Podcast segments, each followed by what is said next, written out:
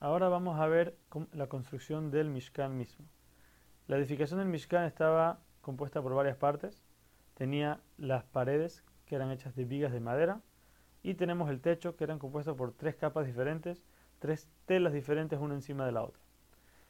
Vamos a empezar por la tela, la primera tela. La primera capa de tela estaba hecha de, de lana y lino. Tenía cada uno de los hilos con los cuales se tejía la tela esta era de esta manera. Tenían, tenemos tres hilos de lana con uno de lino entrelazados entre ellos, hacíamos, formábamos un hilo. Se agarran después de estos que hicimos ahorita, seis, se juntaban de vuelta y cada uno de estos hilos entonces se usaba para tejer la tela. Quiere decir que cada hilo de la cortina tenía 24 hilos chiquitos diferentes.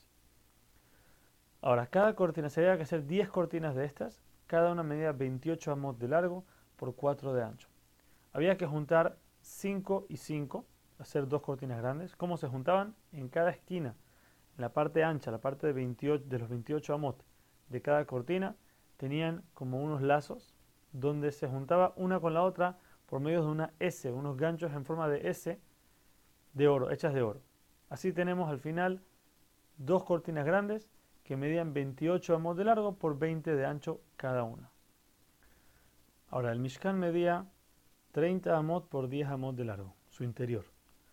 Por eso, cuando ahora vamos a acomodar las telas encima del Mishkan, se acomodaba la parte que medía 28 amot, se acomodaba a lo ancho del Mishkan. Entonces, si es así, tenemos 10 amot del interior del Mishkan, más cada viga medía su ancho una ama, una de cada lado, son 12 amot, de la tela de 28 sobran 16, la cual caía sobre las paredes que medían 10 amot, caía a cada lado 8 amot, o sea que nos quedan debajo de la pared 2 amot descubiertos, vamos a ver más adelante cómo se cubrían. Ahora, en la parte del largo, el Mishkan era 30 amot de largo, su interior, más una amá del, del borde de las paredes del final. Al principio no había paredes, por eso vamos a ver cómo, cómo lo cubrimos. Dijimos que teníamos dos telas grandes, cada una medía de ancho 20 amot, tenemos 40 amot.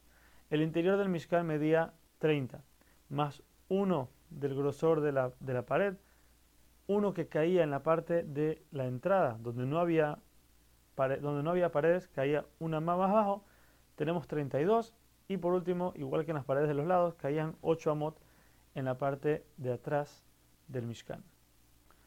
Ahora, la segunda capa, encima de esta tela tenemos una cubierta hecha de cuero de cabra. Esta era formada por 11 partes iguales, cada una medía 30 por 4 amot. Había que juntar 6, de, en una grande y otras 5 en otra.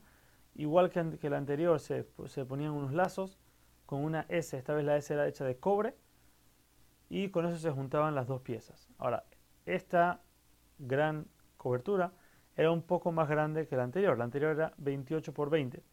Esta era 30, era dos más de los lados, lo que nos dice que cuando lo poníamos encima nos va a cubrir una más, más a cada lado. El anterior tenía 8, esta va a tener 9, lo cual va a cubrir una más más abajo.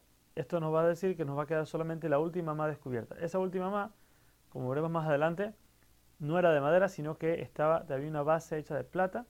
Eso es lo que quedaba descubierto del lado a lo largo del Mishkan, esta cobertura tenía cuatro amot más de un lado y uno más del otro, por lo que nos cubría al final del Mishkan la última más que quedaba descubierta, igual que en los lados, y los cuatro que sobraban caían, como si fuera, dice Rashi, como el velo en la cara de una novia, caían en la entrada del Mishkan. Y por último, se hacía una cobertura hecha de cuero de carnero y Tahash. Hay quienes opinan que eran dos coberturas una encima de la otra, otros dicen que era mitad y mitad. Esta cobertura solamente cubría el techo, no las paredes del Mishkan.